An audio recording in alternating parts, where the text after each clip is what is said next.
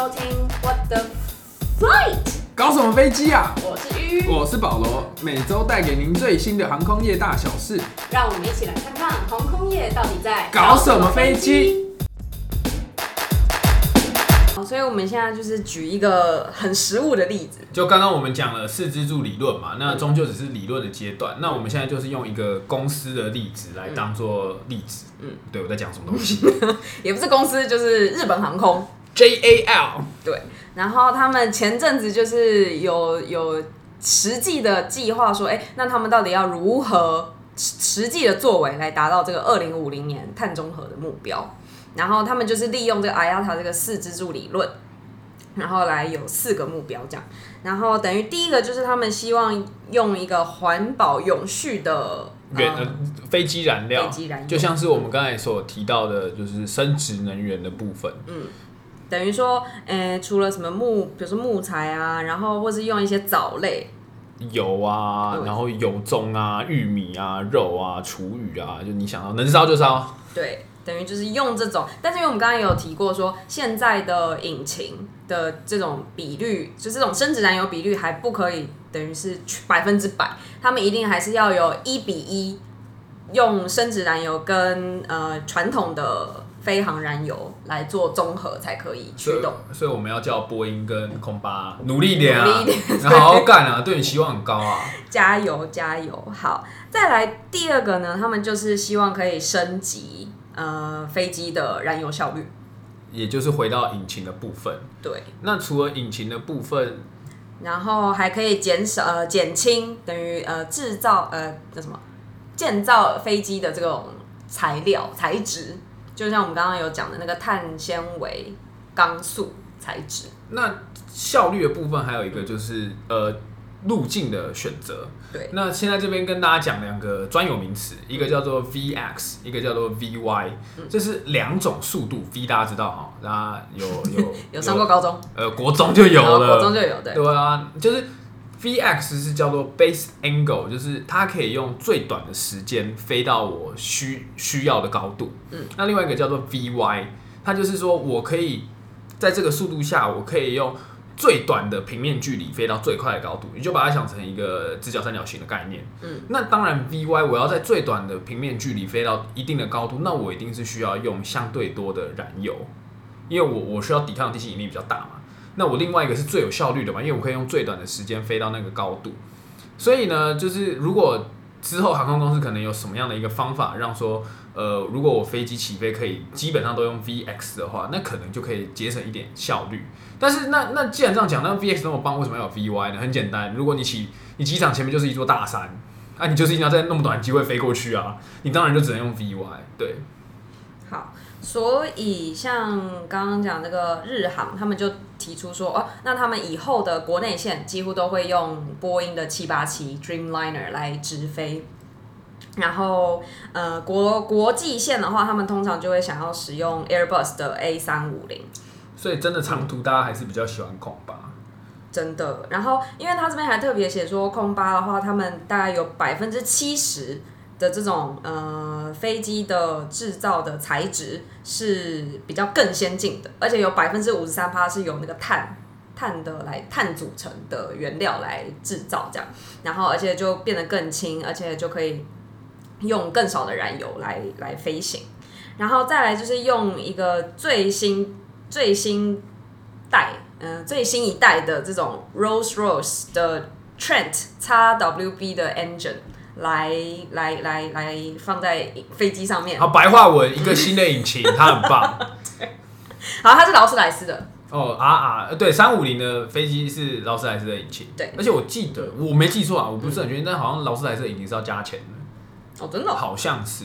嗯我以为它是空跟空巴合作，所以他们就永远都是哦，对啊，就是有合作啊，对啊但是反正那颗引擎是很棒的，比较贵的对，就是比较贵效率当然更好。而且又很安静。嗯嗯。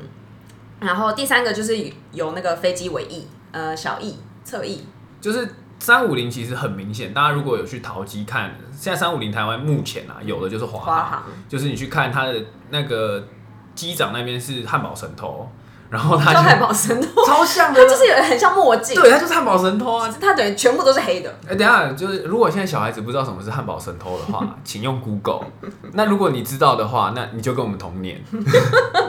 然后一直在那边给大家猜年纪。对，然后那个记忆的部分啊，它就是会很往上的翘起来，对就是翘翘的很明显，很高。对，就是可以减轻，嗯，飞行时的阻力，让飞行可以，反正就是用更少的油啦。反正对对这个也可以不用再讲了，你只要听到我们讲说什么要减减少什么，那就是要让飞行更有效率，减少用油啊，目的就是这个啦，没有别的。这就是我们这几集的终点目标。突然发现一直讲有点讲到烦了，然后大家知道哦，心理神会哦。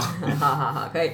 好，然后再来第三个，当然就是直接减少碳的排放，在每天的营运当中。第一个就比如说他们在呃 taxi 就是在跑道上滑行滑行，的时候，只用单颗引擎，呃，大家就想哦，taxi 不是计程车哦，嗯，就是呃，这是专专有术语啦。对啊就滑行滑行就用他们就是用 taxi 这样。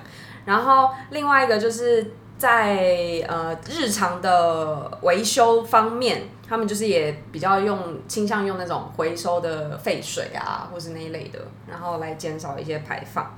然后再来是他们在降落的时候，因为我们刚刚有提到说降落的时候有一个反向油门，就是 reverse throttle，它就是减少使用那个啦。嗯那它可能是改良，可能直接比较顺这样。飞机的刹车或者是什么的，就是、嗯起落架可能有一对，就像我们改车要改刹车，就是把它改的更好，像什么陶瓷盘啊之类的，然后让它可以减少使用那个，因为那个东西也是会耗燃油的。好，然后再来就是去优化它的起飞跟降落的这种航航径，就是路径啊，就是我们刚才所讲的，就是如果我可以用最短的距离就，起飞的话，嗯，或者是用最有效率的方式就可以起飞。嗯。呃，那这也考验机师的技术啦，因为尤其是要降落的时候，嗯。就是我们之前有发一个失速的文章，那其中有一个就是它飞过头，然后要掰回来的时候失速，那个很危险嘛，嗯。那就是。那个机长啊，好好干啊！不要每次飞过头啊，你就给我飞好一点啊。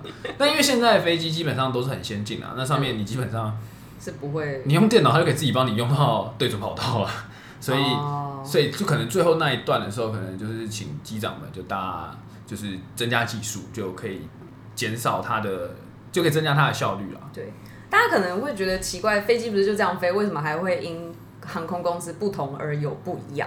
因为其实航空每家航空公司他们的准则都不太一样。训练模式也都不太一样。对，所以每一家他们都有自己说，哎、那你在降落或者在起飞或者在巡航的时候，到底要怎么飞？然后有哪些 SOP 要做？然后标准程序大概是怎么样？就是这是每一家航空公司不一样的。对，虽然说飞机是一样的、啊，但是大方向是一样的，嗯那可能只是使用的速度可能会不一样啊，或者是怎么样，会训练方式也不一样，因为毕竟什么教官教什么学生嘛。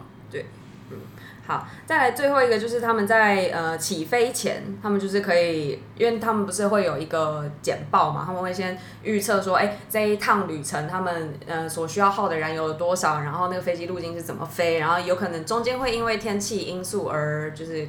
可能会绕比较远一点点之类的，所以他们就是希望可以优化这个路径，就尽量是最短路径嘛，就改天把飞机改成穿越台风眼这样，直接飞过去，跟台风对尬。啊就长荣啊，这不是长荣很常在做的事。我突然发现，突然发现秘密了，长荣软件。不行，这个等下要剪掉，等下等下等下我们被告。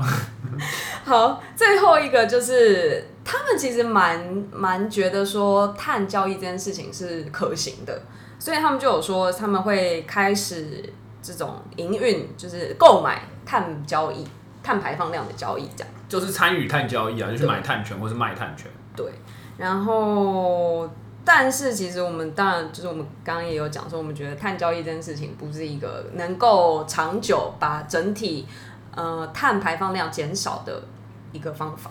所以我们现在来讲第二个技术，叫做碳捕捉，叫英文就是 carbon capture。嗯，那简单来讲一下什么是碳捕捉。那当然，碳捕捉还有现在它的问题，那我们就依序来谈。第一个就是碳捕捉很简单，排出去的碳补回来。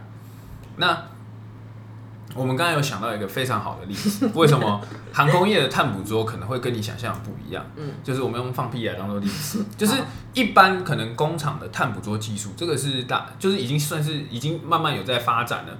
但是碳捕捉技术很简单，就是我工厂生产，我生产的碳我就直接补回来，就像你放屁，你觉得很臭，你自己把它吸回来，这就是这种碳捕捉。那航空业就很像是你走在路上，那你走过去了，你放了一个屁，它在后面，那你要去吸回来就很难，所以它就是在别在。另外一个地方去吸足够的碳来补足它排放出去的方式。嗯，那碳捕捉的技术有很多种。那关于航空业的，我们到时候会把一篇文章放在链接来。那主要就是讲说，呃，碳捕捉主要就是利用像是藻类，嗯，或者是利用那些二氧化碳来进行再次的反应，让它再次的燃烧，等等，等于再次变成燃油的感觉。对，嗯。这个是这个是其他重工业啊，因为因为航因为航空业是真的就可能是用藻类，嗯，或者是其他的技术把碳捕捉下来。那碳捕捉现在比较难的一个地方就是，其实补碳的技术人类是做得到的，但是第二个就是，哎，那补了要怎么办？你说拿去哪里用？对，我说要怎么用？我补了一大堆二氧化碳，那我要我要我要干什么？要干嘛？也不可能把它藏回去地底下变成石油。不一定哦。反正你不可能再把它排出去嘛，那你补个屁啊！对，就是现在有几种做法，就是呃，那些补回来的碳，像是大家如果有去花莲和平，有去一个工厂，就是台泥的打卡工厂的话，就是它里面有卖一个冰淇淋，就是虾红素冰淇淋。那个虾红素的冰淇淋就是藻类，那它主要的功能就是碳捕捉，它就是放在一个管子里面，然后去补水泥生出来的碳。那为什么可以吃？就是藻类，藻类要生活就是需要碳啊。啊，然后养那些藻类拿来补碳之余，又拿来做冰淇淋。不是，就是补出来碳，那些藻类补出来的碳嘛，就把它炼成虾红素，然后用虾红素做成冰淇淋。哦。所以那些碳就被谁吃进去呢？就被我们人类吃进去了。所以这就是这就是其中一个方式。那还有一种就是，我直接把它丢回地底下。就是我把碳可能利用什么技术加压，技术把它加压，或者把它与其他的物质融合，嗯，我就把它丢回丢回地下。但这感觉。比较有难度，比较有难度啊，因为可能可能又要再丢俄罗斯啊，反正现在俄罗斯不是当核，你要知道俄罗斯有些空地是大家拿去丢核废料哦，那现在当然拿去丢二氧化碳。可是因为石油开采都是在海海底啊，所以你真的要把东西全再丢回海底，就是他没有要丢回海底，就只要丢回。可是你看陆地就已经很，他只要丢到一个底，你管它，你管它在哪里？哦，所以这就是探捕捉的一几个技术啊。嗯。但其实就航空公司而言，这些技术对他们也都不适用，不太适用。因为比较难的是说，如果我是工厂，那我可能本身就是有相对应的大型机具或者技术，我要在旁边直接盖一个。直接给他就是硬捕捉的东西，硬干一个碳捕捉的专属的器具，对他们而言可能是不难的。嗯，但是你要华航直接在他的那，大家总知道总华航总部在哪哦，就在那个机场旁边。嗯，他直接在机场旁边干一个这种东西是做不出来的。对，就是太不实际了。嗯，所以关于碳捕捉这个技术在航空业的应用，就是大家其实还是停留在讨论的阶段。对，就是就是基本上就是这完全两个不相干的东西搭在一起了。嗯。所以他们才会致力于说，哦，那我们还是利用就是科技进步，然后在研发这个方面，然后可能优化一些呃航程这种情况下来减少碳的排放。目标也不一样，像是航空业的目标可能是减少，但他没有要碳中和。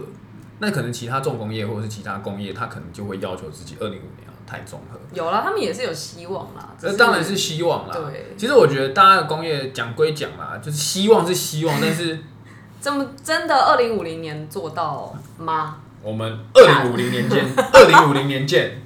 也希望大家可以听我们 p o d c a 听到二零五零年。对，我们二零五零年来来来跟大家分享，大家再重新录这个话题。对，然后如果我们现在讲对了，到时候就变先知这样了。事前预测，事后验证就是这样子。碳排放的部分呢，我们就先讨论到这里。嗯，那如果大家对于呃这个主题有什么想法跟意见，或者是我们有什么讲的不周的地方，或者是你是其他产业的人，也欢迎在下面留言跟我们讨论。嗯，那如果到时候如果大家讨论勇烈的话，我们再拍第二集，不是拍 再录第二集 进阶版。大家给我们五星好评，然后再分享给你的亲朋好友。好，那大家我们下周见喽，拜拜，拜拜。